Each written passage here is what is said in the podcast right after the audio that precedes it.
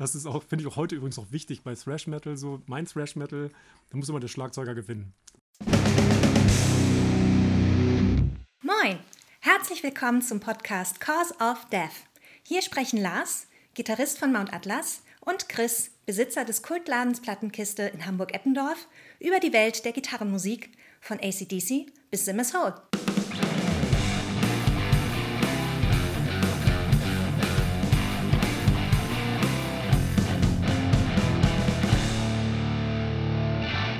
Moin Chris. Moin Lars. Wir haben heute wieder einen Gast zugegen und zwar dem Ulf vom Death Forever. Moin. Moin, moin. Moin. Ja, du bist Autor. Gibt es noch mehr dazu zu sagen? Und ehemaliger äh, ähm, Bademeister. So viel weiß ich auch wohl. Ja, der Bademeister ist so ein bisschen länger her, aber das lässt sich alles nicht so richtig aus meiner Biografie tilgen. Aber tatsächlich bin ich seit langem eigentlich nur Autor und kann auch nicht viel mehr in die Waagschale schmeißen. Das gibt kaum was anderes, was ich kann. Das ist schon eine ganze Menge. Wollte ich gerade sagen, das ist ja schon mal was. Und ähm, du bist jetzt, also ich, ich weiß wohl, dass du sehr viel im Death Forever Forum ähm, gearbeitet hast. Und wie lange schreibst du jetzt fürs Heft selbst? Also insgesamt schreibe ich seit Ende der 90er über Musik für verschiedene Magazine, Mhm. für die Tagespresse. Ich habe fürs Ox geschrieben, fürs Legacy geschrieben. Ich habe ähm, fürs Intro sehr lange geschrieben. Das Intro war ja immer so ein bisschen verschrien als so die, das Studentenblatt so ne, im, im Indie-Bereich. Ja. Und ich habe da halt diesen ganzen kaputten Bereich bedient. Das heißt, äh, Sachen wie Napalm Death und sowas alles, auch über Metal. Den kaputten Bereich. Ja, genau, so ein bisschen Krach, ne? Und ähm, das Death Forever, ja, das ging eigentlich los seit dem ähm, Split vom Rockhard, Mhm. als sich die jetzige Redaktion des Death Forevers dann ja trennte. Und ähm, Tag 1 habe ich mich eigentlich in diesem Forum angemeldet und bin da jetzt ja Moderator gewesen. Mhm. Man kannte sich natürlich auch schon länger, man kannte Götz und ich kannte Wolf auch schon länger und man kreist immer so ein bisschen umeinander und man wusste, wie man tickt, man wusste, wie ist der andere drauf, was mag der, was mag der nicht. Die wussten auch, oh, der schreibt wohl auch ganz gerne und jetzt hat sich das so vor ein- etwas über einem Jahr, anderthalb Jahren vielleicht ergeben, dass ich dann Mhm. auch fest für die schreibe. Mittlerweile auch der Redaktion angehöre, also ja. Naja. Jetzt haben wir auch direkt mal vergessen anzustoßen. Prost, Ja, Jungs. dann mal Prost. Das ist ja eine absolute Katastrophe. Prost.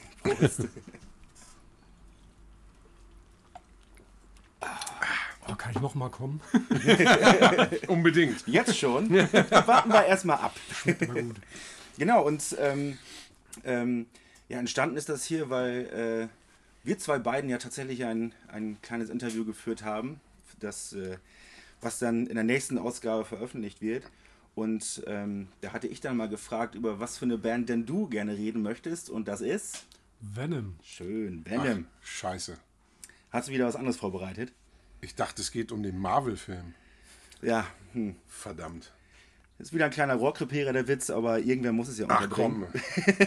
Flachwitz Freitag. Ach nee, heute ist Dienstag. Ja, so, ja, ja, ja, gut. Na gut. Ja, Venom, Alter. Ähm, nach, nach Queen und Depeche Mode sind wir wieder zurück in die truen Heavy Metal Fahrwasser. Zurück im Metal, ja. Ja. Ähm, ja, und dann fangen wir mal mit der, mit der Standardfrage an am Anfang. Wie ist das bei dir losgegangen mit Venom? Das fing alles an mit Neil Diamond. Ja, das äh, macht ja auch Sinn. Wie, wie bei jedem so. Das ist, der absolut, das ist der absolut logische Einstieg eigentlich. Und zwar ist das so, ich muss mal ein bisschen ausholen. Kann ich bei euch ein Sehr bisschen gerne, ausholen? sehr gut. gerne. Also, sehr Unbedingt. Es war so, dass ich ähm, irgendwie schon immer, oder umgekehrt, ich, ich kann mich überhaupt nicht erinnern, dass ich mal nicht für Musik begeistert war. Schon als ganz, ganz kleiner Scheißer. Und eine meiner ersten Erinnerungen ist tatsächlich, ein Lied zu hören im Radio. Und ich dachte mal, Alter, was singt der denn da? Es ist Viertel vor neun. Und dann habe ich immer mitgesungen, es ist Viertel vor neun. Und das Lied war It's the Beautiful Noise von Neil Diamond. und dieses Lied hat mich als Kind und auch heute noch, ich kriege jetzt Erbelpelle, Alter, wenn ich darüber rede, das hat mich so aufgewühlt, dass ich spätestens da merkte, Musik, das ist das Geilste, was es gibt. Ja. Das spricht einfach zu mir so, ne? Da war ich vielleicht vier oder fünf. Fünf vielleicht so. Und dann hat es gar nicht lange gedauert, dann entdeckte ich Kiss. Ja. Und zwar über meine ältere Schwester. Ich habe zwei ältere Geschwister, einen Bruder, der ist sieben Jahre älter und meine Schwester ist noch ein bisschen älter. Und meine Schwester hatte diesen ganzen Hardrock, die hatte Deep Purple und all die guten Sachen, Black Sabbath auch und natürlich Kiss. Und Und ich habe mir das so angeguckt und dachte, das kann eigentlich nur geil sein. Diese vier Typen sehen irgendwie aus wie so Marvel-Superhelden. Ja. Großartig, so, was ist Ja. denn das so, ne? Und, und habe dann ähm, so ein bisschen auch die Musik gehört. So, war- irgendwann habe ich es auch mal im Fernsehen gesehen. Und das war so dieser, das war Next Level Shit. Da dachte ich, das ist ja noch viel großartiger als Neil Diamond, ne? Ja. Noch besser als Viertel vor neun. So. und habe das natürlich überhaupt gar nicht verstanden als Kind, aber ich habe gespürt, glaube ich, klingt ein bisschen blöd, aber ich glaube, ich habe den Rock'n'Roll damals schon gespürt. Ich habe gedacht, das ist es so. Ja. Kiss sind irgendwie, da fliegt eine Rakete aus der Gitarre, die haben Schuhe an, Alter, da kriegst du auch die Füße gar nicht hoch und sehen aus wie Monster. Großartig. Und dann ist die Musik auch noch so catchy, dass selbst so ein, so ein 5-, 6-Jähriger kriegt die sofort Klar. rein. Ja. Fand ich großartig. sofort ein, ja. Dann irgendwann, also das war so, das war so die Sache, da kam ich in diesen Hardrock. Wie gesagt, meine Schwester war da wichtig, so Sachen wie Cheap Trick und so weiter, lief einfach jeden Tag zu Hause, fand ich gut. Mein Bruder war da schon so ein bisschen rustikaler unterwegs und ich weiß noch, der hatte eines Tages Berufsschule und ich war zu Hause, ich bin in sein Zimmer geschlichen, blätterte so in seiner Plattensammlung rum und zog dann Killers von Iron Maiden halt raus. Und habe mir dieses Cover angeguckt und habe gleich direkt Schiss gekriegt, habe das wieder reingeschoben. Und dann bin ich rausgegangen, bin mir rein, denke, nee, das ist eigentlich ähnlich wie Kiss. So, ne? Also kann eigentlich nur geil sein, was so grauenvoll aussieht. Ah, komm mal. Habe ich aufgelegt mit der B-Seite zuerst, also dem Titelsong zuerst. Ja. Das war, das war dann eigentlich so die Epiphanie. Also da seit dem Tag war nichts mehr, wie es mal war. Geil. Da hat mich der Metal-Käfer gebissen so ein bisschen Mhm. und, und so ein bisschen ist gut. Und äh, ich höre heute noch Killers tatsächlich mit der B-Seite zuerst. Also die, die CD höre ich nie, schön. immer nur Vinyl und Ja. immer B-Seite zuerst, den Ja. Song. Fand ich super geil. Ja, und dann hat man halt alles so entdeckt. So. Also Tape Trading war damals eine große Nummer. Tape Trading klingt so romantisch im Endeffekt. Einer hat sich eine Platte gekauft, hat die für alle anderen auf Kassette überspielt. Und dann hat man das alles da gehört, den ganzen Klimbim so. Und bei Venom, um den Bogen mal dahin zu schlagen, muss ich sagen, hat es ein bisschen bei mir gedauert. So. Ich habe Venom das erste Mal im Radio gehört, erstaunlicherweise. Und zwar ja auf BFBS. BFBS war damals ja dieser, oder gibt es ja heute noch, ne, diesen den Ja. Sender der britischen Truppen. Ach so. Und ich komme ja aus der Heide und da war ähm, Wo die zehn, zehn Kilometer sind, entfernt, war Ja. halt ein Riesencamp. Und ähm, da habe ich immer BFBS gehört. Und da gab es dann diese Monday Night Rock Show. Es gab irgendwie noch ein anderes Metal-Format, aber das auf jeden Fall. Und die spielten dann da so Sachen wie Voivod und, und Celtic Frost und, und den ganzen guten Scheiß. Und irgendwann noch mal Venom. Ich glaube, das erste Lied, was ich von Venom gehört habe, war Manitou. Okay. Das ist ja noch relativ catchy und eingängig und Ja. da dachte ich, ja, das ist ja ganz okay. Hab dann mal über Kumpels so die ganzen Sachen gehört, hier Welcome to Hell und Black Metal, die zu dem Zeitpunkt ja schon in der Vergangenheit lagen. Und habe natürlich damals im Metal Hammer auch über Venom gelesen und Tenor war immer, die können überhaupt nichts, die sind einfach nur Krach, geil und Bomben. Ja.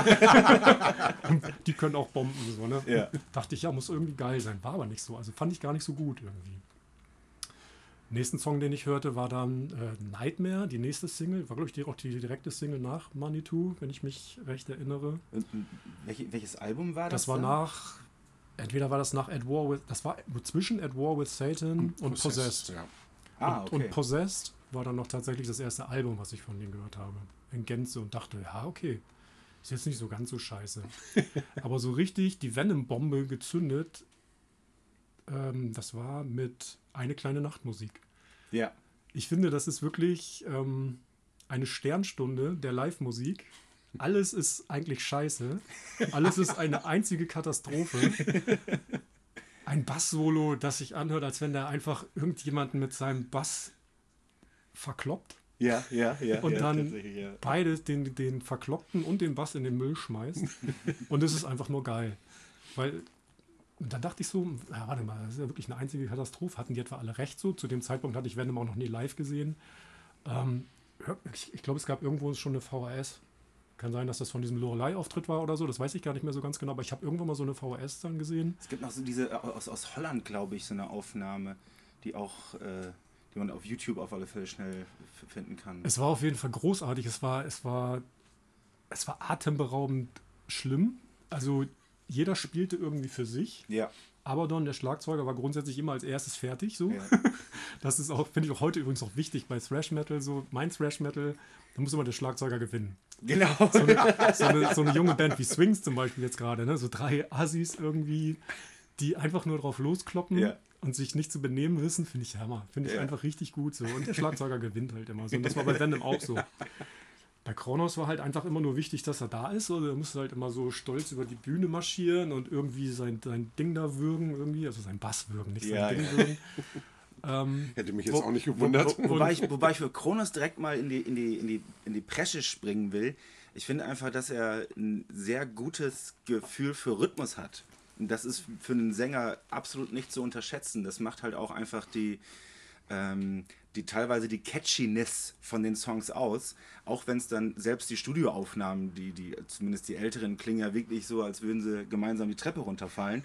Aber, ähm, aber sein Gesang und sein Gefühl für Rhythmus und für Phrasierung macht das dann alles wirklich äh, dann am Ende dann doch hörbar. Ne?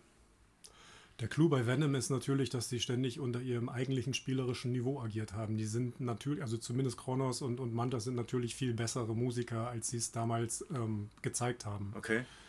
Und das war aber ja der ganze Selling Point von Venom. Wir sind noch extremer als Motorhead. Zu Ja. dem Zeitpunkt gab es ja kaum irgendwie was anderes, was, was Ja. extrem war. Gab es Exciter schon? Ich glaube, die fingen zu der Zeit auch so, so langsam an. Nee, da war Venom, glaube ich, noch aber vorher. Venom waren wirklich die Vorreiter Ja. so. Und da ging es darum, wie können wir noch extremer werden. Ja. Kronos ist ja zum Beispiel riesiger Rush-Fan. Das hätte ich jetzt zum Beispiel nicht erwartet. Ja, es ist erst später das ähm, At War with Satan, dieses, dieses quasi Konzeptalbum, Ja. ist ja eine Verneigung vor Rush gewesen. Oh, okay. Ja, gut, Die sind schon gleich gut. rausgehört. Das macht, das macht dann Sinn. Ja, muss auf die Feinheiten achten, die Triolen. Aber Kronos, ja, ich, ja, ich gebe dir recht, Lars. Also Kronos, du hörst den Bass spielen, diesen berühmten Bulldozer-Bass so, und ähm, das klingt, als wenn eine tollwütige Wahlkuh sich mit einem kaputten äh, Betonmischer paart. So. Ja, ja, ja, ja. Es ist, ein, es ist fürchterlich so und dieser Sound. Ja. Ich glaube, darin liegt die Kunst, diesen, diesen, diesen Sound zu erschaffen, so, weil ähm, Venom ist ein Trio so und ich finde tatsächlich die, die, die Ursprungsform, die natürliche Existenzform einer Rock'n'Roll-Band ist das Power-Trio. Ja. Eine Band wie Rush oder, oder auch Triumph meinetwegen, die so sehr ziseliert zu Werk gehen, selbst die, finde ich, haben das gemeinsam mit Bands wie Venom oder auch Hellhammer Mhm. oder auch ähm, Celtic Frost, Sodom, Creator in ihren Urformen. Die müssen zusehen, dass sie mit ihren drei Instrumenten alles dicht machen. Das heißt, wenn der Gitarrist ein Solo spielt, dann ist immer scheiße, wenn da so ein Loch Ja. klafft. Was kannst du da machen? Ja. Entweder kannst du wie Geddy Lee alles, alles Ja. dicht kniedeln so und alles zutapezieren. Zwischendurch noch aufs, aufs, äh, auf den Synthi springen. Genau, auf den Synthi springen, wobei die Gitarrensoli bei, bei Rush jetzt ja, ähm, bei Triumph eigentlich auch, sind ja sehr flächig so. Die sind ja eigentlich Mhm. nicht so punktuiert, dass man da jetzt irgendwie sounddicht machen müsste. Ne? Aber gerade bei Venom oder auch bei Creator, Destruction ja auch in der, in der Urform, Sodom, was machst du da? Da machst du mit Sound machst du alles Ja. zu. So, ne? Das heißt, Kronos hat alles mit seinem Bulldozer zugenagelt. Mantas konnte irgendwie seine Gitarre würgen, bis sie um Gnade wimmert so und ähm, das fand ich schon einfach mal in dieser Primitivität und dieser, dieser Klugheit aber auch, Ja. obwohl ich das damals gar nicht greifen konnte. Heute verstehe ich das ein bisschen besser, was die vielleicht versucht haben. Finde ich das sehr, sehr musikalisch tatsächlich auch. Mhm. Sehr kreativ. Und ähm, um auf seinen Gesang zurückzukommen, da stimme ich dir zu. Ich finde, das eint ihn so ein bisschen mit Lemmy.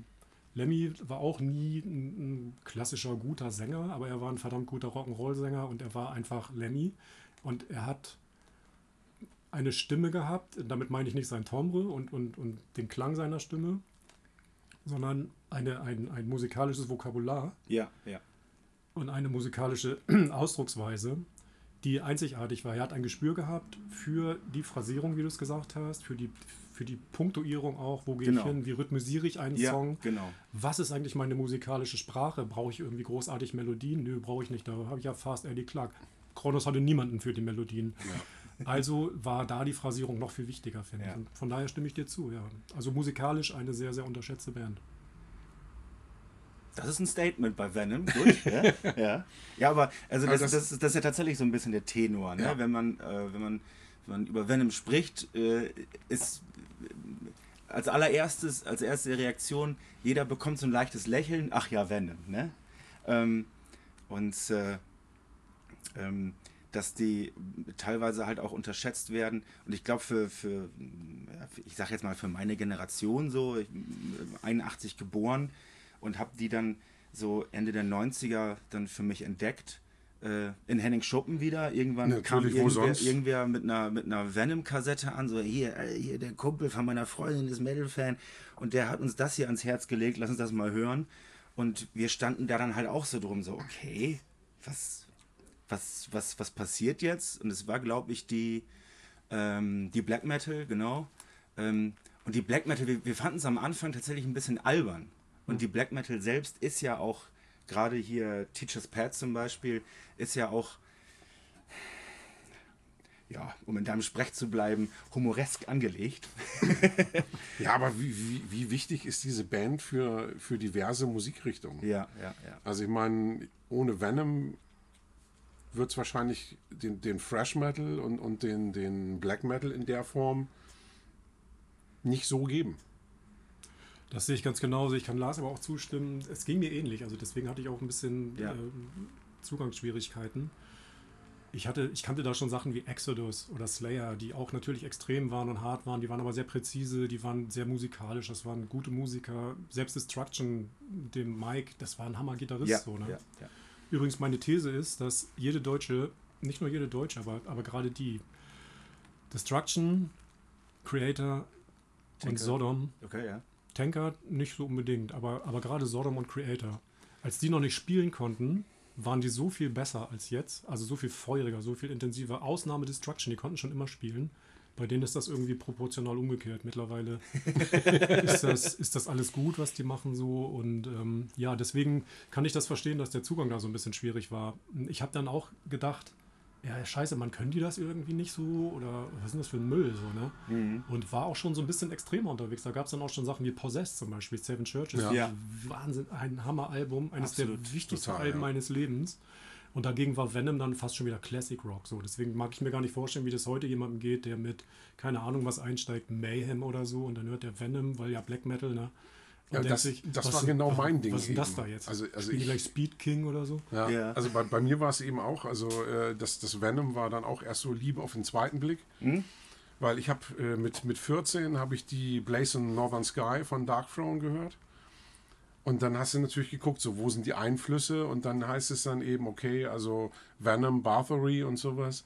Und dann hast du erstmal gelacht, weil du gesagt hast, okay, also das ist, ja, ich habe jetzt gerade eine, eine finstere Black Metal Scheibe gehört, wo, wo die Post abgeht. Ja. Und das ist ja wirklich, das ist ja nix. Das ist ja einfach nur ein bisschen rumpeliger Rock'n'Roll.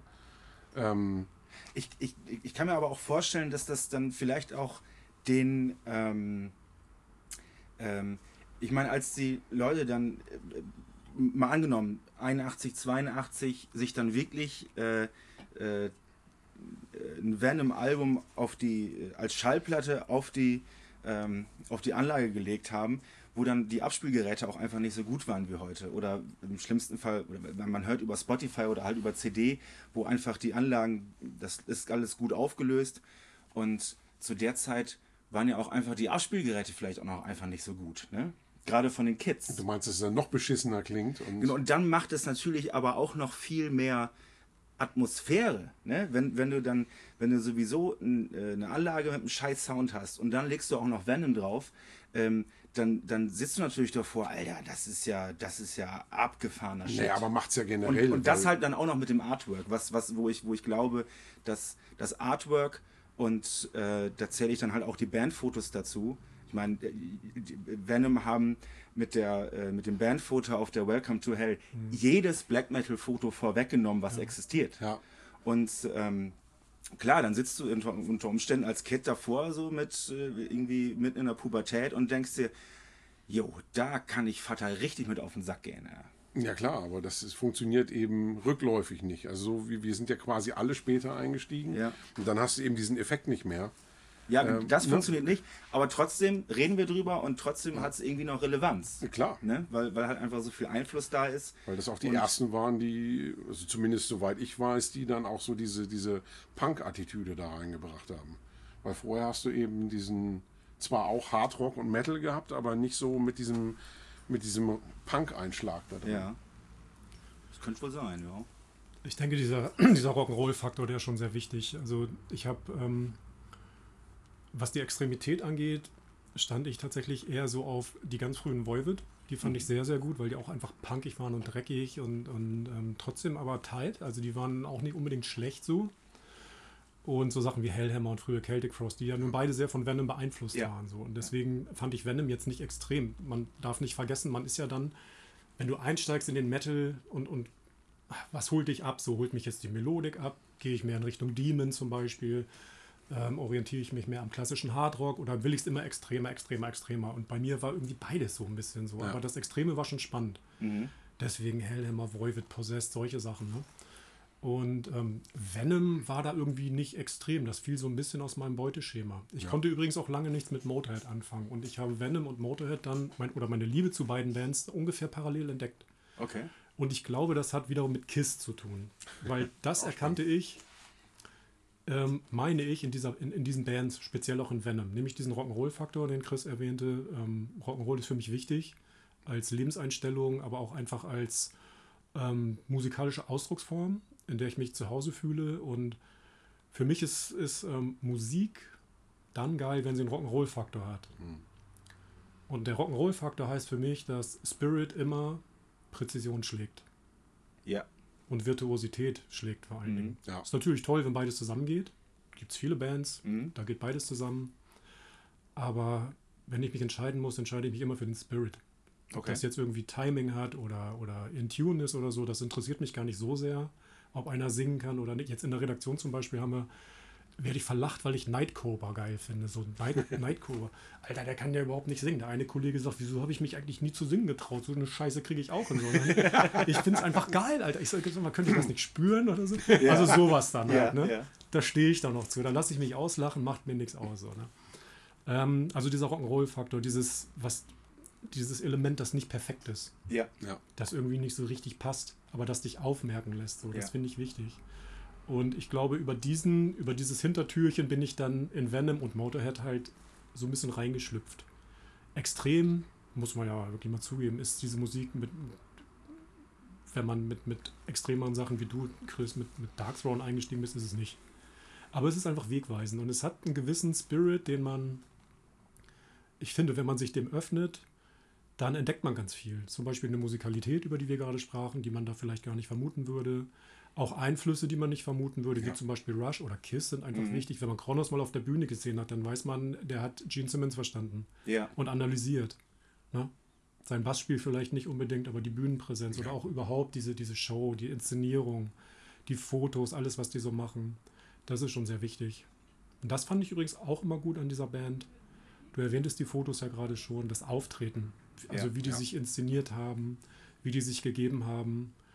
Ähm, dieses Primitive fand ich interessant damals schon. Und Kronos hat es oft in Interviews gesagt, ähm, wie sie überhaupt darauf gekommen sind, auf dieses Image, so, ne? Also Black Metal, das Ganze dann noch auf die Spitze zu treiben. Und er meinte, er hätte halt Black Sabbath gehört und Ozzy singt dann halt irgendwie von Satan und dies und das und jenes und singt am Ende Please God help me. Ja. Und da fiel für ihn der ganze Zauber zusammen und ähm, er wollte genau das Gegenteil erreichen. Ja. Er wollte die Gegenseite repräsentieren und das fand ich spannend. Mhm.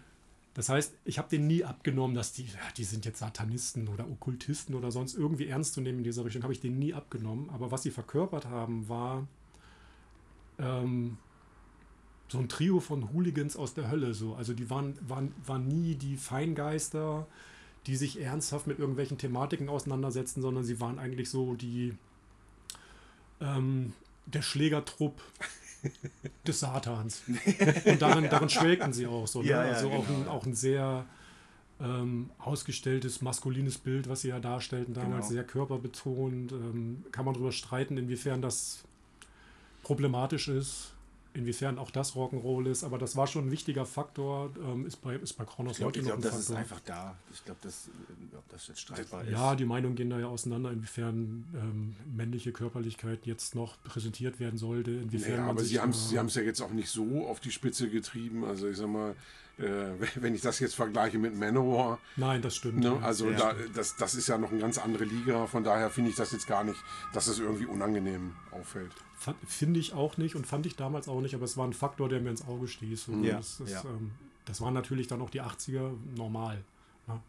Ja, heutzutage, also als ich zum, ich habe Venom einmal live gesehen auf dem Wacken, ich sag jetzt mal 2000, 2004 oder 2003, da haben die, ähm, da haben die äh, kurz, kurz vor Twisted Sister, nicht, nicht er selbst, sondern, ähm, nach, wie heißt der Sänger noch?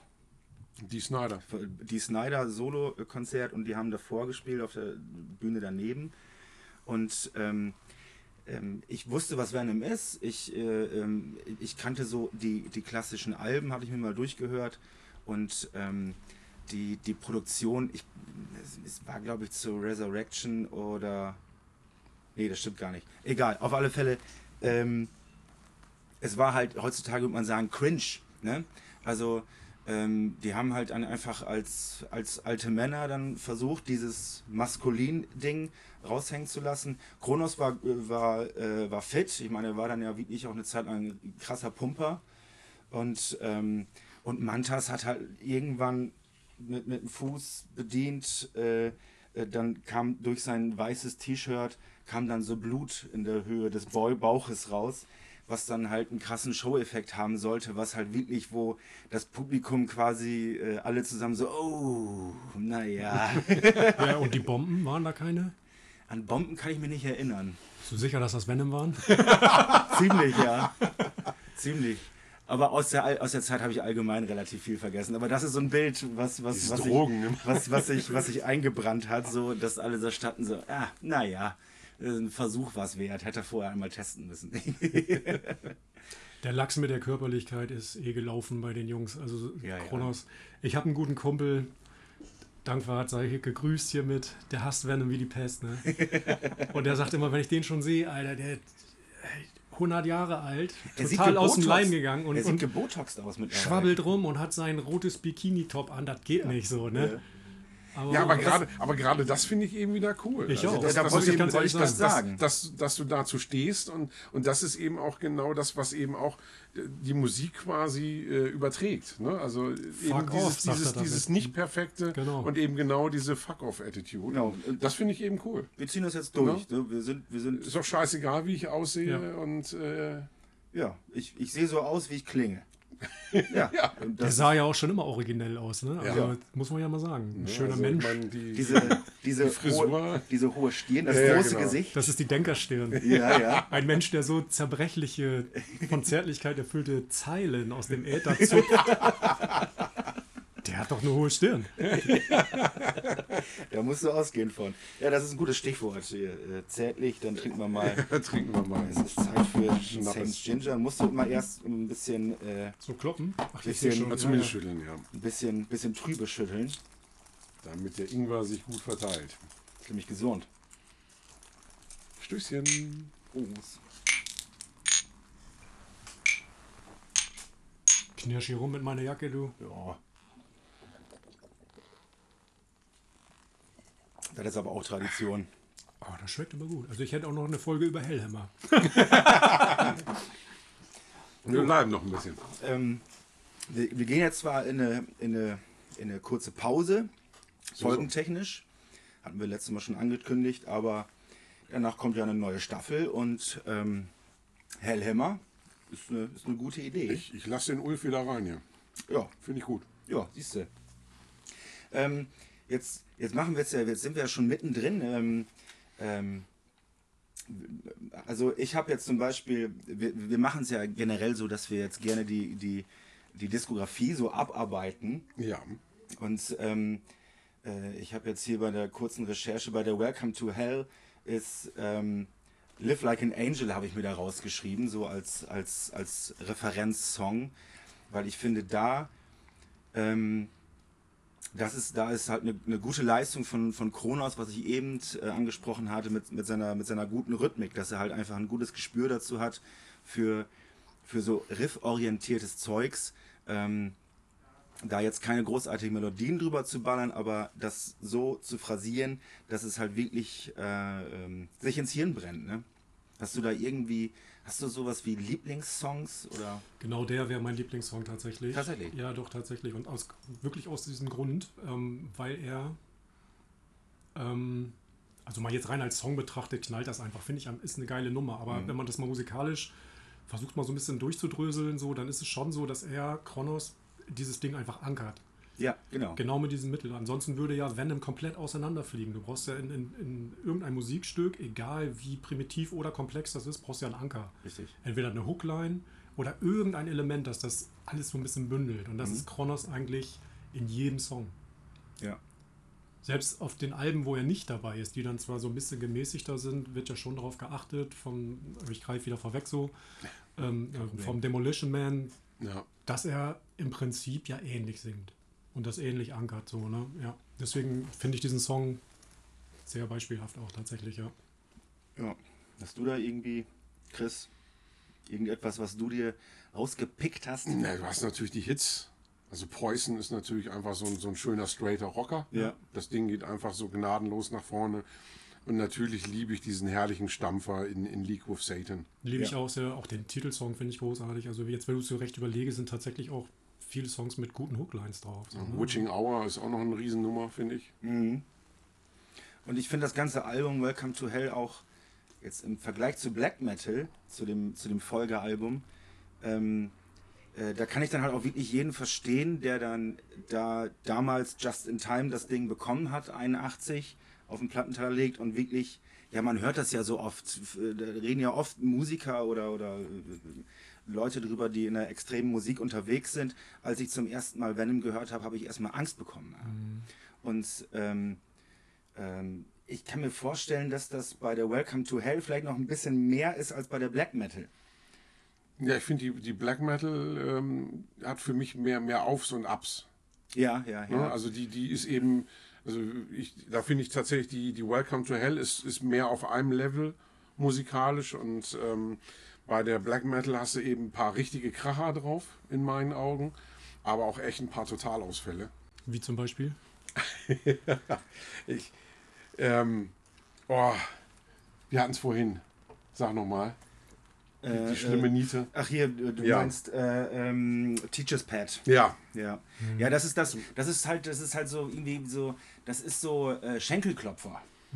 Und ich finde, dass das äh, so wie man sich Venom vorstellt, steht denen das nicht unbedingt so. Ne? Dieses, dieses cartoonhaftige Schenkelklopfer-Ding, dann auch noch dieses. Nee, Nee, das macht so ein bisschen dieses, dieses Image, was, was du quasi mit dem Cover und, und bestimmten Songs aufbaust, reißt das wieder ein. So ein bisschen, ja.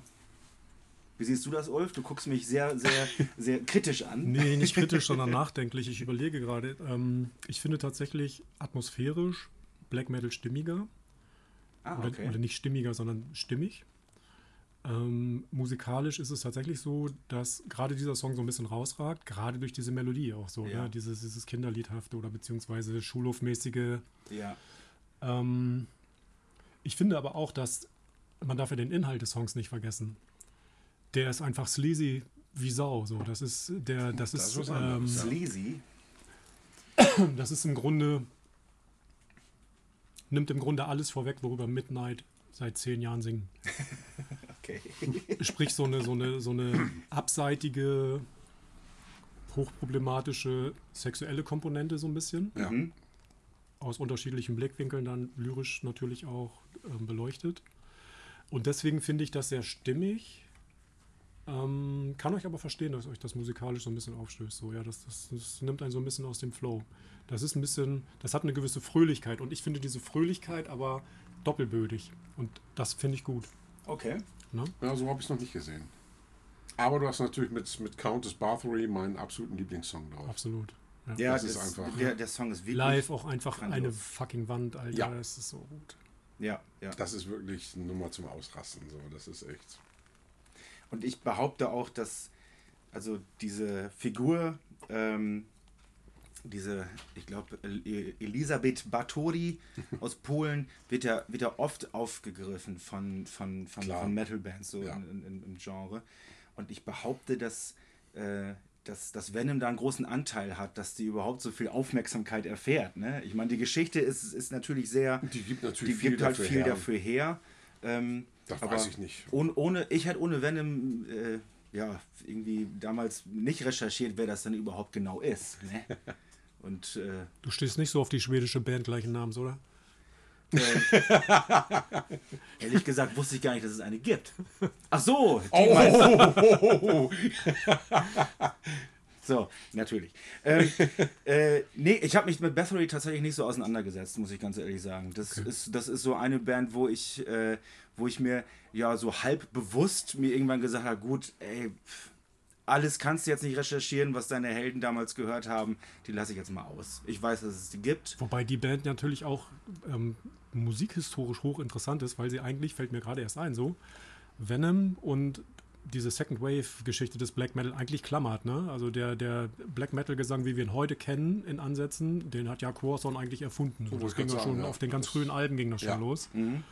Ähm, auch diese, diese sehr klirrenden, dünnen Gitarren eigentlich so, die hatte er da Ja, auch gerade schon. auf den frühen Alben. Gerade auf den frühen Auf Alben. den ersten beiden ist das ja eigentlich. Ähm, danach wurde es dann ja eher dieser, dieser Viking-Metal. Ja, da war ich dann wieder raus. So, das war nicht so meins, so Nee. diese epische Richtung so. Aber ja, also der, wie gesagt, solltest du mich, dich mal mit befassen. Aber die, die klammern andere das Sign of the Black Mark musst du hören, die ist einfach abartig das gut. ist, das ist die, das, das, ich höre so oft, ich lese so oft irgendwie, dass das Leben äh, hat mich da jetzt so oft mit der Nase äh, in, in, in, in, die, in die Pisse gestopft. Jetzt muss ich mich da wohl mal tatsächlich dann nochmal mit auseinandersetzen. Okay, mache ich. Machen wir auch mal eine Sendung zu. Du hast gerade gesagt, ohne Venom wärst du nie darauf gekommen, dich mal mit dieser oder jenen Thematik zu befassen. Ja. In dem Fall mit dieser Gräfin da. Ähm, ich habe vorhin gesagt, nee, ich habe denen das nie abgenommen und so weiter. Also heute, das ist tatsächlich auch eine Thematik, die mich interessiert.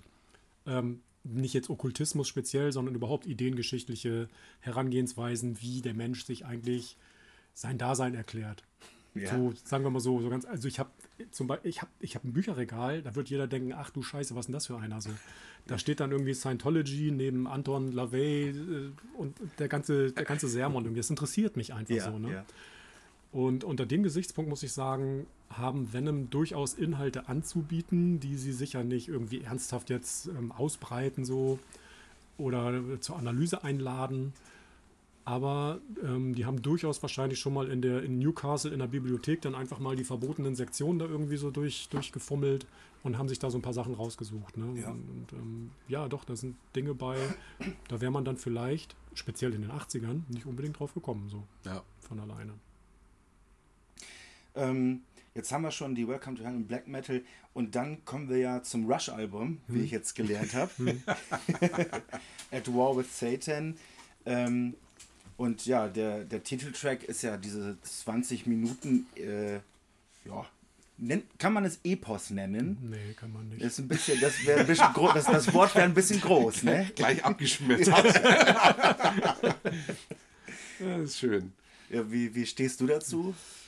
Ich finde das Album sehr ambitioniert Ja. und interessant. Ja, genau. Das ist sehr, diplomatisch ausgedrückt. ich, also ich finde es nicht schlecht. Ähm, ich finde, dass, ich glaube, Chron speziell Kronos hat, glaube ich, über zwei Alben und entsprechende Touren und Konzerte es einfach nicht mehr ausgehalten, den Deppen zu mimen und äh, musste mal zeigen, ja, wir haben auch irgendwie so ein bisschen was drauf.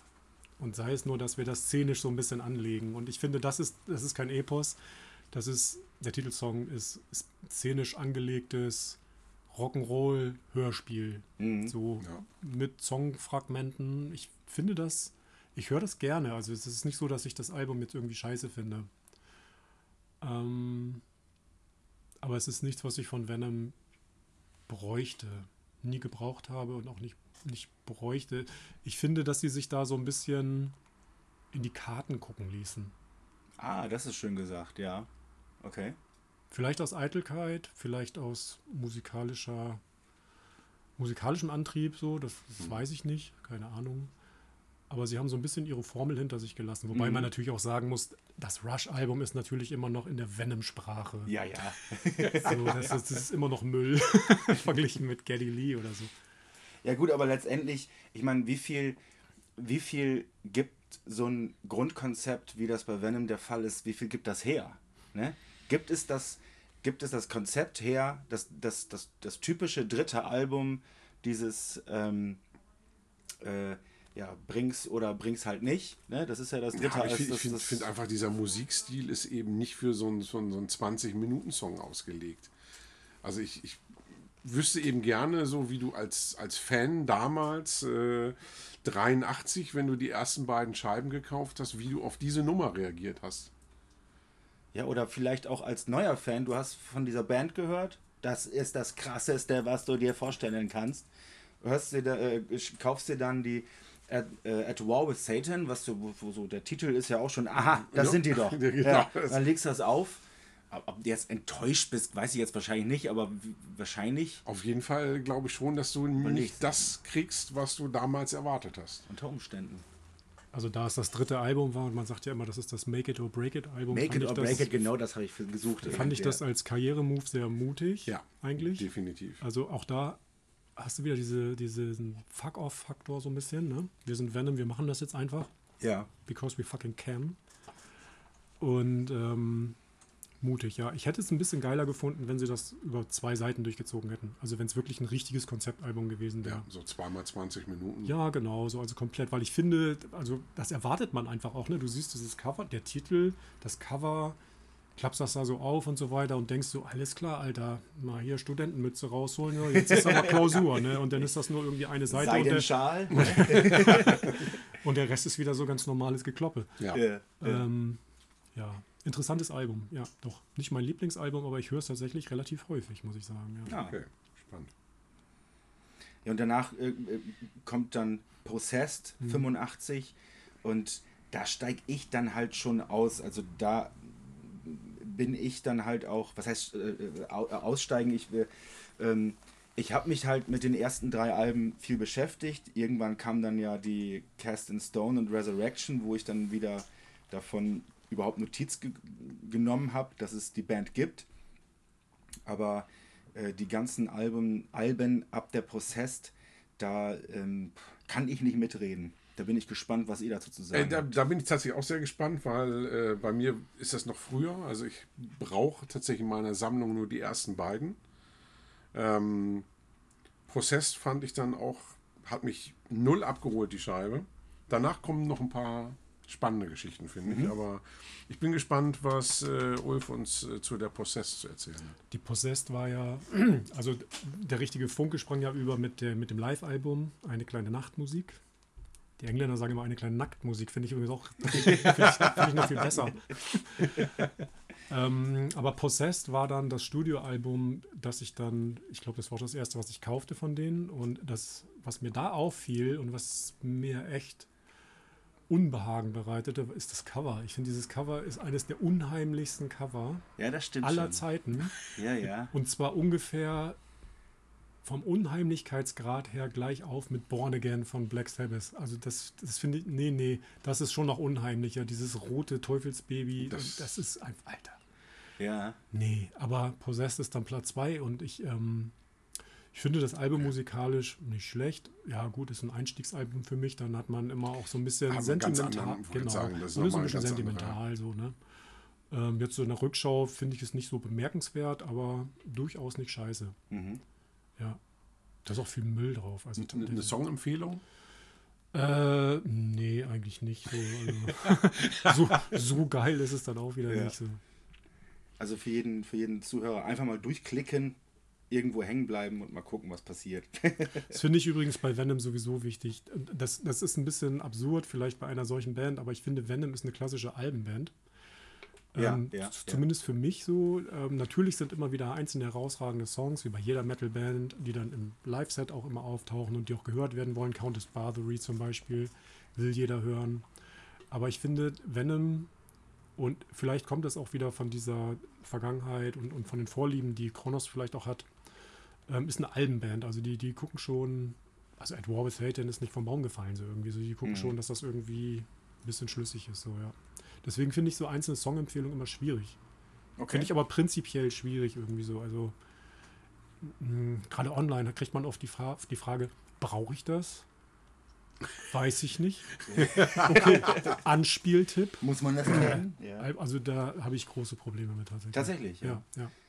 Ja gut, also ich finde es, ähm, ähm, wir haben das jetzt öfter mal gemacht, so auch zum Beispiel bei den, bei den, bei diesen, bei diesen ähm, äh, Sendungen, wo es speziell über, Um eine über, Band über, geht. über, über eine Band Ja. geht.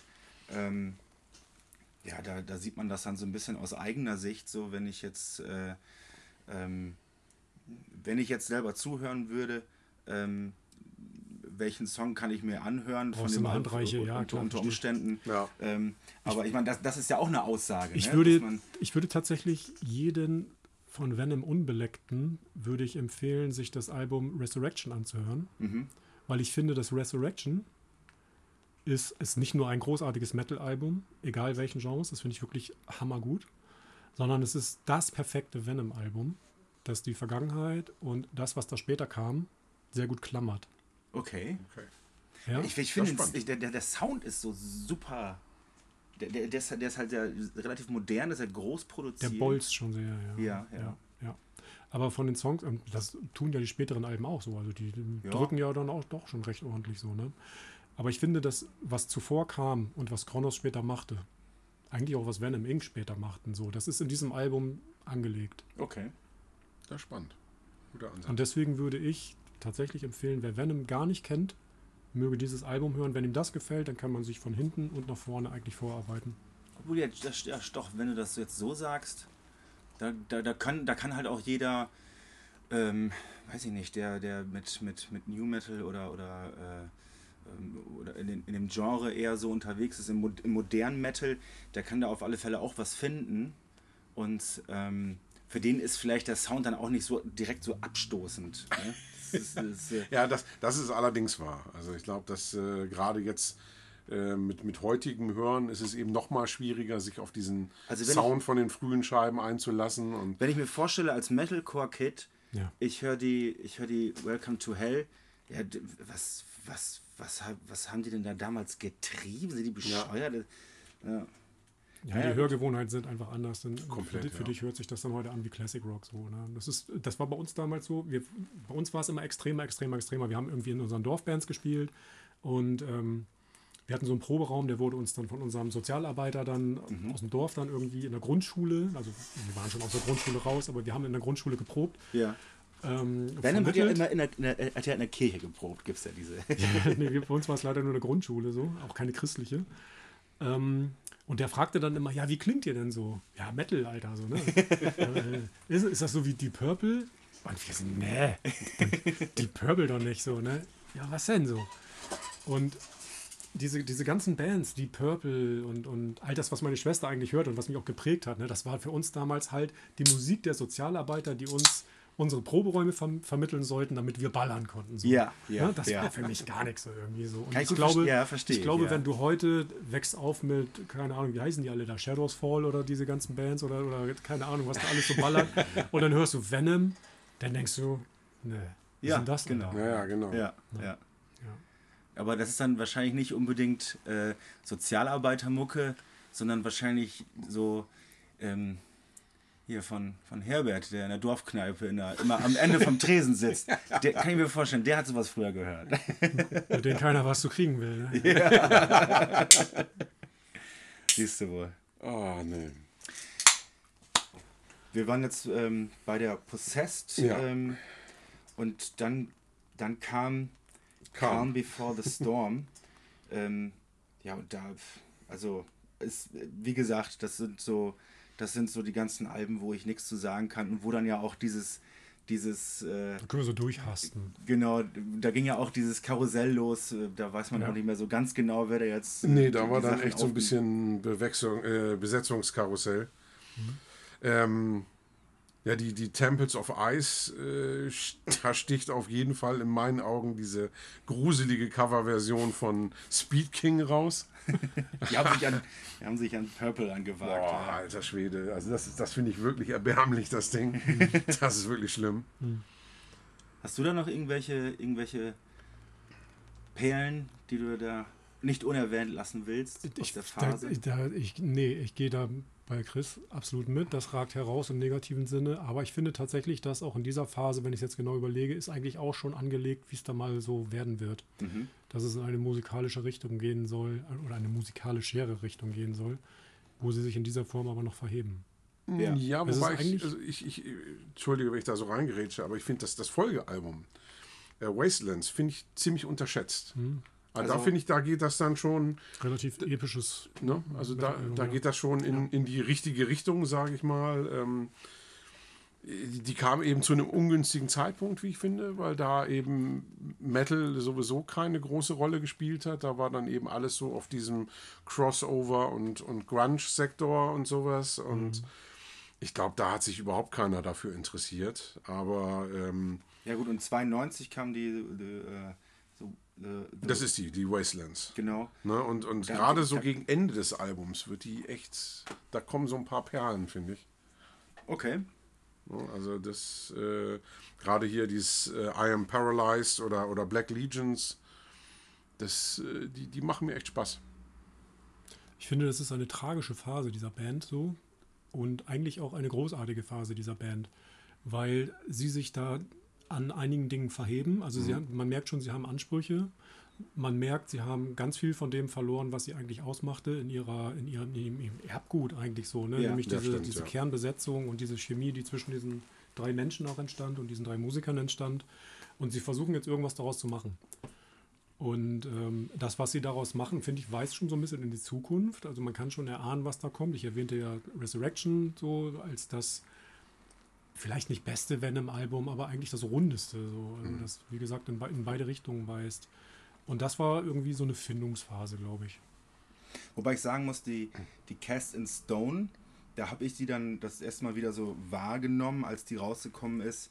Ähm, ging das ja auch mit wieder mit einigermaßen PR äh, einher und so äh, Back to the Roots. Und das kann man in dem, bei dem Album, bei der, bei der Cast in Stone, kann man dem auch anhören. Das ist dann auch wirklich so Venom Old School. Also Also gerade wenn du so eine Nummer nimmst wie, wie Kings of Evil, finde oder, ich total oder, oder geil. Die Hard. Ja.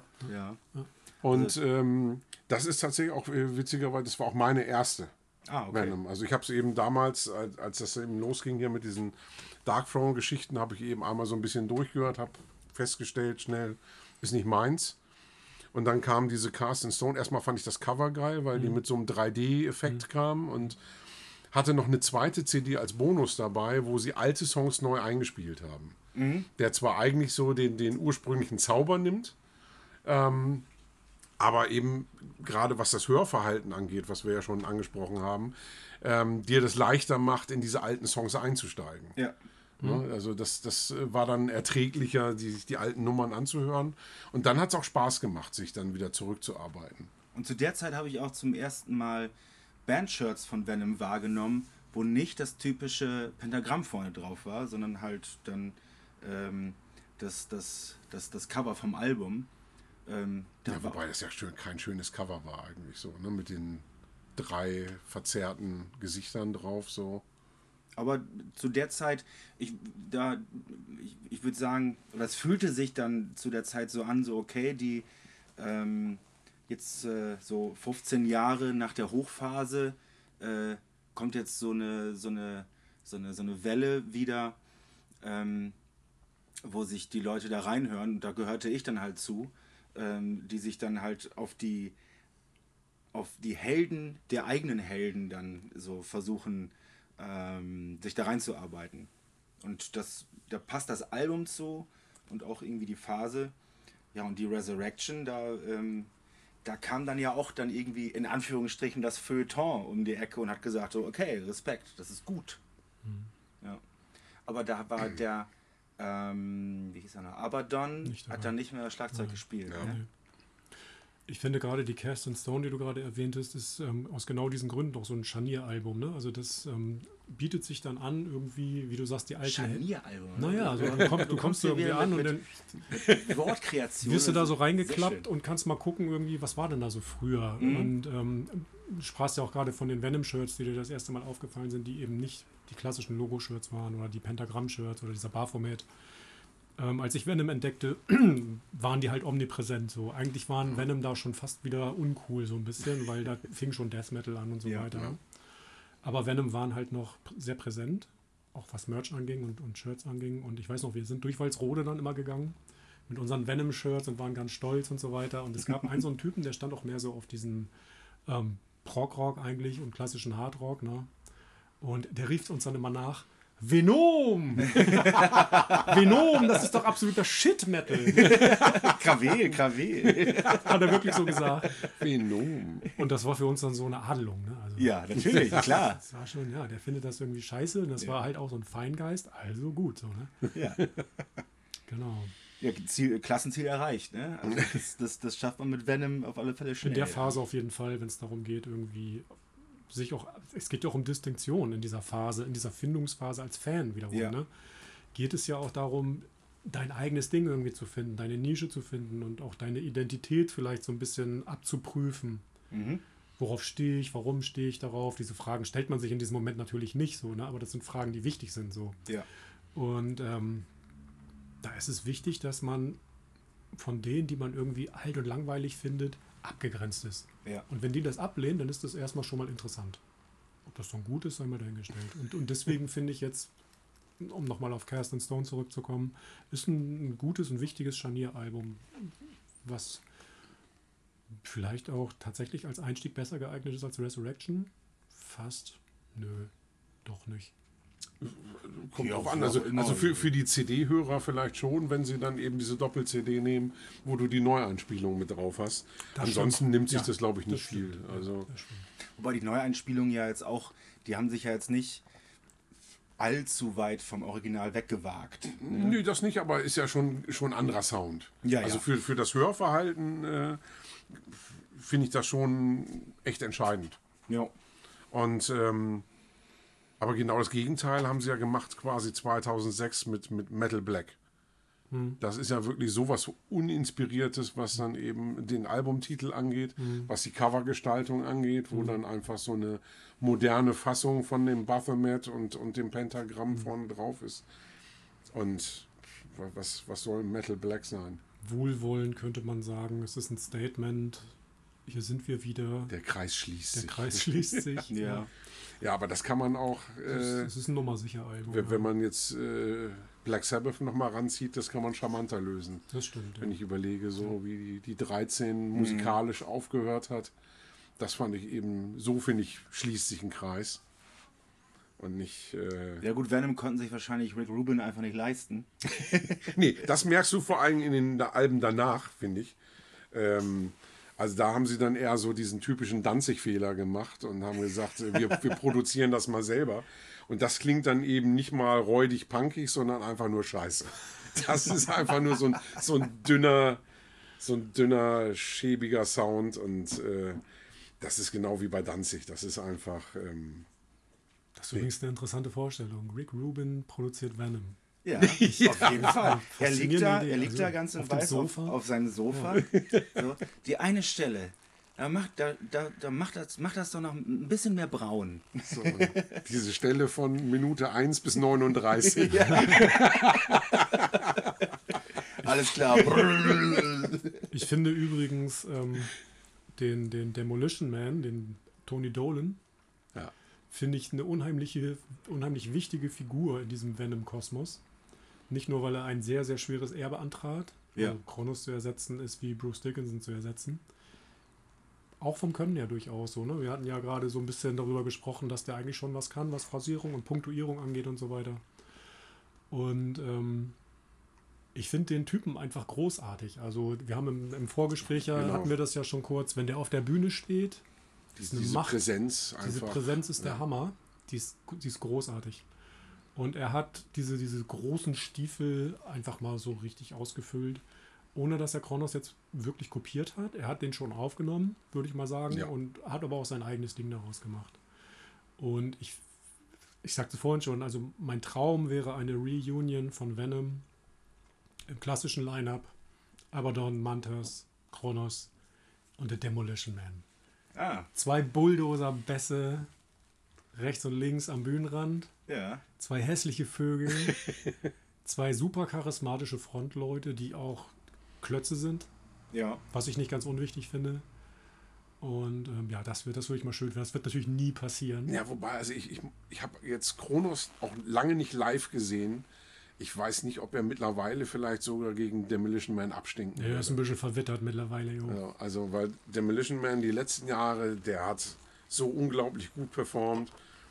Ähm, also würde ich, im Moment, glaube ich, echt vorziehen. Also Venom Inc. vor Venom. Ich habe Venom Inc.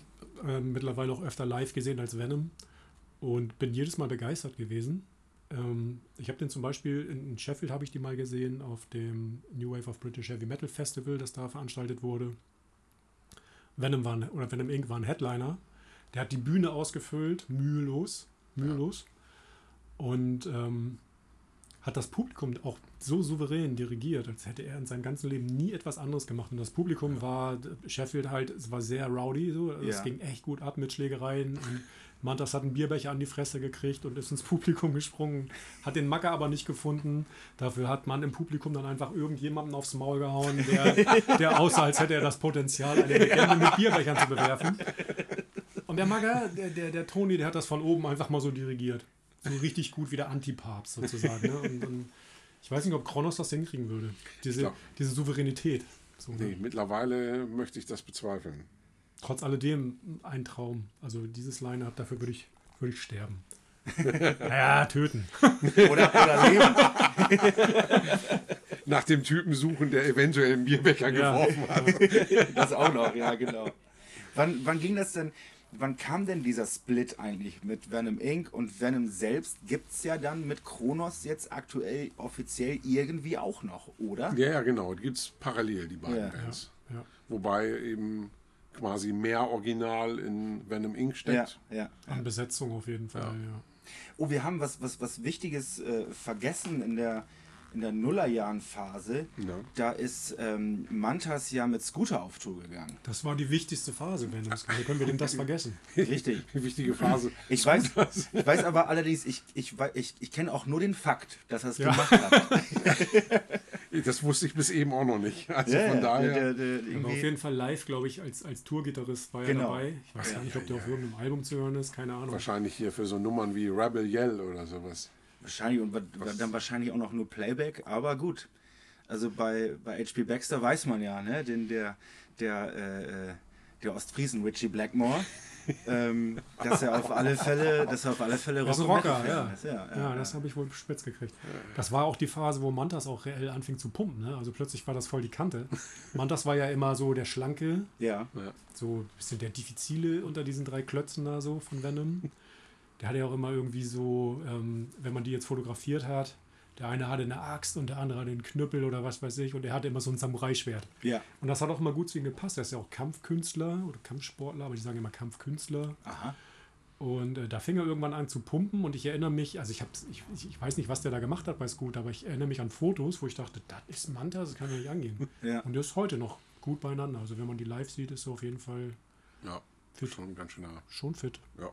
Ja. allgemein, die sind jetzt nicht, ähm, die sind jetzt nicht in der Form gealtert, wie man, wie man es vielleicht befürchten könnte, dass das einfach nur ähm, so äh, aufgeschwemmte, depressive Säcke geworden sind, sondern ähm, das hat schon alles irgendwie, ähm, ich weiß jetzt nicht, ob, ich, ich glaube, es war im Vorgespräch, ähm, dieses Interview mit, mit, äh, mit Kronos, eins habe ich auf YouTube gefunden, was noch nicht so alt ist, ich glaube 2016.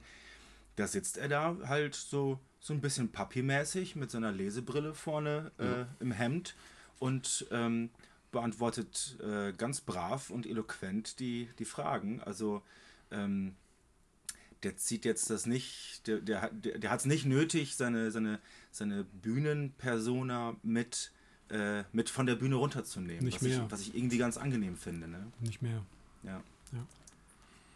Hat er früher dann so gemacht? ja, klar, die, so. wenn du dir alte Interviews anguckst mit der Band, die ist, ist eigentlich wie, wie ein Live-Auftritt. Es okay. artet immer irgendwie ein Chaos aus. Viel Selbstdarstellung. Ich Hat ja auch ja, das war eine starke Inszenierung. Ne? Ja, Hat ja auch was, ne? Ja. Wie bei, wie bei Motorhead, die, die um den, wieder den Vergleich zu äh, ähm, da gibt es ja auch dieses legendäre Interview, wo die dann einfach irgendwann während des Auftritts, äh, während des Interviews anfangen und das Hotelzimmer auseinandernehmen. Ne? Sehr gut. Es ja ein paar Bands, die sowas mal abgefeiert haben. Ja. Nee, aber ich finde gerade, ähm, was, was, was äh, die späten Alben angeht und als dann der Split kam, dass dann eben auch äh, Venom Inc. mehr Wert auf den, auf den Sound und auf eine dicke Produktion gelegt haben. Also wenn du jetzt die Ave nimmst, die geht schon deutlich mehr nach vorne. Ähm, jetzt im Vergleich zur, ähm, wie heißt die, Storm the Gates Das ist die letzte von 2018, ja. Die, die fand ich zum Beispiel extrem gruselig, während ich der Arve echt was abgewinnen kann, abgesehen von so einem plumpen Titel wie Dein Fleisch. Wo sie so ein bisschen versucht haben, das Rammstein-Publikum anzusprechen. Ja, das ist, das, sowas geht oft nach hinten los, ja, ne? ja. Das sollten Sie über Ihr Medium Feuer mal besser versuchen. genau. Das verstehen ja. Venom.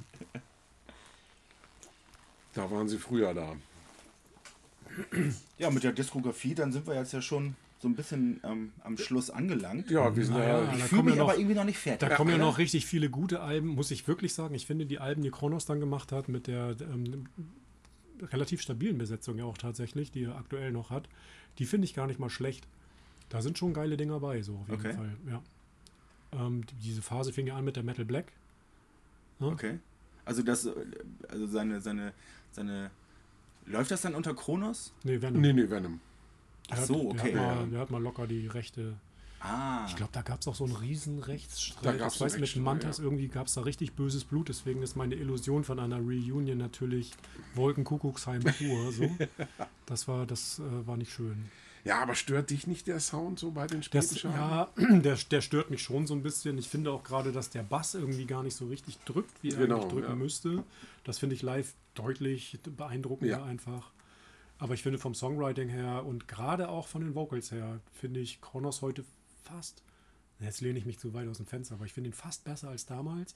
Vielleicht ist es die Souveränität. Mhm. Hm. Obwohl souverän war ja immer, ne? Also das, ähm, Übrigens auch was, was ich geil Auftreten. finde. Ja, ja, was ich, was ich geil finde, ist einfach dieses, ähm, dieses Rumstolzieren, ja. Also nicht nur live so, sondern einfach in allem, was die so, was die gemacht haben. Von Interviews über Auftritten bis, keine Ahnung, Platten. Man hat das einfach gemerkt, die sind einfach, die stehen da. Ja. Und so ist das jetzt. Ja, es ist auch wieder eine gute ähm, Attitude. Eine gute, eine, auch ein guter ja. Vergleich zu, ähm, zu vielleicht nicht Black Metal im Allgemeinen, aber ähm, vor allen Dingen ja Immortal. Äh, allein schon die, dieses Power-Trio-Ding und das ganze Auftreten. Das, das, das eine typische Immortal-Foto ist quasi das Bandfoto von der äh, Welcome to Hell. Ähm, da gibt es ja viele Überschneidungen. Ne?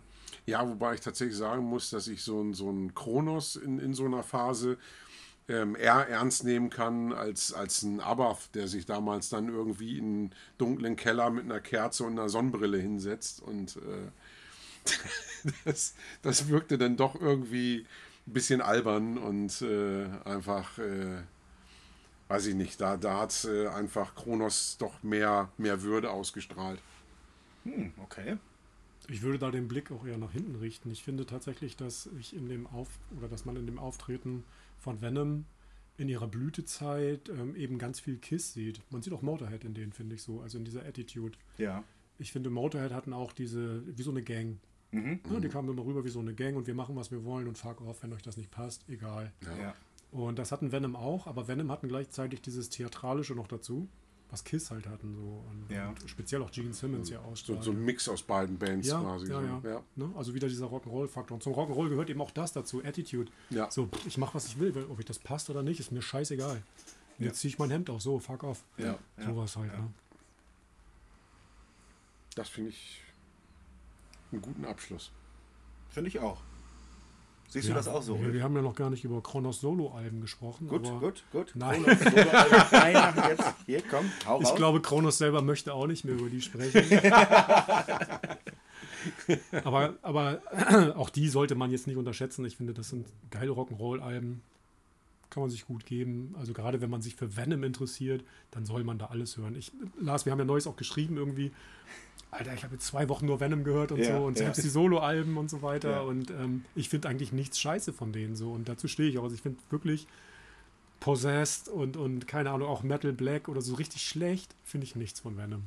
Okay. Weil die haben einfach mit dem, was sie machen, speziell natürlich die klassische Besetzung, aber ich glaube, es liegt auch ganz viel an Kronos. Ich glaube, es ist wirklich ganz viel an Kronos, was mich persönlich abholt. Diese Fusion aus diesem Lärm, den dieser Mann macht und diesem Gespür, dieses, dieses musikalische Vokabular, dieses, was wir mhm. vorhin schon diskutierten, was er hat, dazu das Auftreten und auch diese, der ist einfach hässlich, Mann. Und es ist egal. Ja, weißt du, er hat ja. diese Würde, die Chris auch erwähnte, so und, und das hat Macht, das hat Kraft. Und für mich ist das sehr anschlussfähig und sehr zeitlos auch so. Und ich glaube, deswegen finde ich eigentlich nichts richtig schlecht von denen. Ich finde halt, ich finde halt wi- wirklich viel für mich persönlich einfach nicht relevant.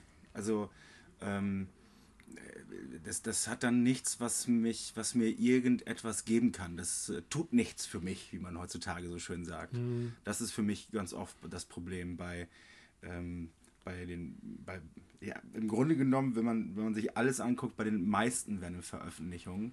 Ja, das ist einfach auch so, also mir geht es zumindest so bei dieser Flut an Veröffentlichungen, ähm, die es ja generell gibt und, Ja. und mit der wir uns ja sowieso beschäftigen, ähm, greifst du dann doch eben zu den ersten beiden Scheiben. Ja, wenn, du, ja, wenn du sagst, ich möchte heute Venom hören, dann nehme ich eben eine von den ersten beiden und greife nicht äh, zur Wastelands oder äh, zur Resurrection. Das ist halt auch das Bild, was sich auftut, wenn man an Venom denkt. Dann hat, hat man das Pentagramm und, und Kronos, wie er, wie er so in, in, die, in die Kamera stinkt quasi. Ähm, und äh, ja, das, das, das, geht, das geht halt zwischendurch dann so ein bisschen verloren. Da bin ich dann auch einfach nicht genug Fanboy. Also das ist dann, äh, bei mir geht das dann eher so bei, ja, ich, irgendwie äh, Deep Purple zum Beispiel. Also da, da gibt es dann auch Alben, die, die von anderen dann einfach nicht gehört werden, wo ich dann was rausfinden kann. So, ne? Ich glaube, wenn du Venom suchst, dann suchst du den Venom-Mythos. Ja. Und der Venom-Mythos ist genau das, was du gerade erwähntest, also die, die Präsenz auch und die Wucht, die daraus Genau. Ja. entsteht. Der Venom-Mythos be- beinhaltet den Rock'n'Roll, die bewusst reduzierte Herangehensweise an Musik, an Komposition, die total überinszenierte Theatralik, ein unheimliches Gespür für Auftreten und Inszenierung und all das geklammert von so einem gewissen Rausch. Also das hat einfach diese, diese Rauschhaftigkeit, die Rock'n'Roll für mich braucht. Ja. Und das ist nicht immer was Gutes. Das ist übrigens auch was, also Venom haben mich, wie Kiss, die ich eingangs ja feierte, auch Maiden, auch Motorhead, Venom haben mich auch, was das angeht, was den Rock'n'Roll angeht, sehr geprägt. Und das ist jetzt nicht unbedingt die naheliegendste Band, die man da erwähnen würde. Da würde man vielleicht sagen, oh, Guns N' Roses oder Mötley Crüe, die ich übrigens, Mötley auch eine Folge, für die ich zur Verfügung stehe. Shout at the Devil, eines, ein, ein, ein von der Ästhetik her wegweisendes Album, das Ja. ohne Venom wiederum auch nicht denkbar gewesen wäre. So, ne? Oder die ganz frühen Wasp, die Inszenierung der, der, Oh ja. der Das stimmt, richtig. ersten Genau, stimmt, so. ja. Und dieses, diese, dieses, diese Mischung aus diesem infernalischen, dunklen, viel Feuer, Drastik Ja. und Rausch auch so. Ne? Rausch gehört für mich zum Rock'n'Roll dazu. Ja. Und, und, und am Ende des Tages gibt den ihr Erfolg, in, also was heißt in Anführungsstrichen, ihr Erfolg gibt denen ja recht. Und der Erfolg bei Venom ähm, ist ja jetzt schwierig an Verkaufszahlen zu messen oder an, an, äh, an ausverkauften Touren, sondern einfach am Impact für. Wirkmacht. Das ist die pure Wirkmacht Ja. von Genau. 1980 bis 2022. Genau, und, und, und halt auch einfach die, ähm, die wie, wie viel diese Band immer noch beeinflusst. Hm. Also ähm, jeden Monat kommen Alben raus, wo du als erstes oder zweites sagst so, aha, da ist auch ein bisschen Venom drin. Ja, ich ne? empfehle die neue Midnight. Ja. Ja, aber ich meine, das ist ja generell, ich meine, so, so in der Richtung, das du wirst du immer, Motorhead und, und Venom wirst du bei so vielen Genrebands raushören, immer. Ja. Ähm, das wird sich auch nicht mehr ändern. Wobei Motorhead natürlich einfach noch viel massenkompatibler ist. Äh, ähm, also, ja. Für mich bleibt, ob wir, jetzt beim, beim, ob wir jetzt beim Schluss sind, weiß ich jetzt noch nicht, aber für mich bleibt abschließend zu sagen, jeder, der äh, Metal-Rock-Fan ist und ähm, halt auch mal wirklich äh, mal am Schmutz riechen will, hört euch bei Venom rein. Ne? Das, da, da kann man nichts mit verkehrt machen. Ne? Und da erklärt sich dann halt auch so mancher, so mancher Sound, der, der entstanden ist über die Jahre. Ja. Mensch, aber Ulf können wir nicht wieder einladen. Warum? Ich dachte eigentlich, ich gehe jetzt nach Hause und höre mir irgendwie fünf Venom-Scheiben an. Jetzt habe ich Bock auf Wasp. Vielen Dank. Auf Wasp, ja. Habe ich jetzt richtig Bock drauf. Ich, ich habe ich hab einfach nur ständig auf das, auf das eine Video Bock, wo er durch die Wüste ballert. Wild Child. Das ist so geil. Ja, aber der Song ist auch einfach geil. Das, die ersten beiden Wasp-Scheiben sind einfach, Alter, die nehme ich mit ins Grab. Die Ja, sind so ja. gut. Ja. So gut. Ja, wenn wir jetzt eh Da bei so, sind, wollte bei so, sagen, bei so da sind wir schon sind, bei der nächsten Folge. Ja, wenn wir jetzt eh bei so einem Best-of So nahtlos in den Wasp übergegangen. Ja. Wo- Wofür steht Wasp nochmal? Musst du mich mal eben. We are sexual perverts. Genau. Und es ist doch auch irgendeine Gruppierung in den Staaten. White Anglo-Saxon Protestants. Genau, ja. Ja, das ist der sogenannte ähm, Neu, also New England ist ja die Ostküste im Prinzip. Ja. Und das ist der neuenglische Geldadel, so. Der Ach so. Okay. Old, old Money. Old Money. Das sind Wasps. Okay. Ah. Siehst? Jetzt lernen wir noch richtig was. Aber die Pausen zwischen den äh, zwischen den Ideen, was uns noch einfallen könnte zu sagen für die, Aufnahme, werden immer länger. Die werden länger. Es ist oft ein Hinweis dazu, dass man die Aufnahme zumindest abbrechen sollte und in das Nachgespräch übergeht. Was haltet ihr davon? Tschüss. Mhm. Viel. Tschüss.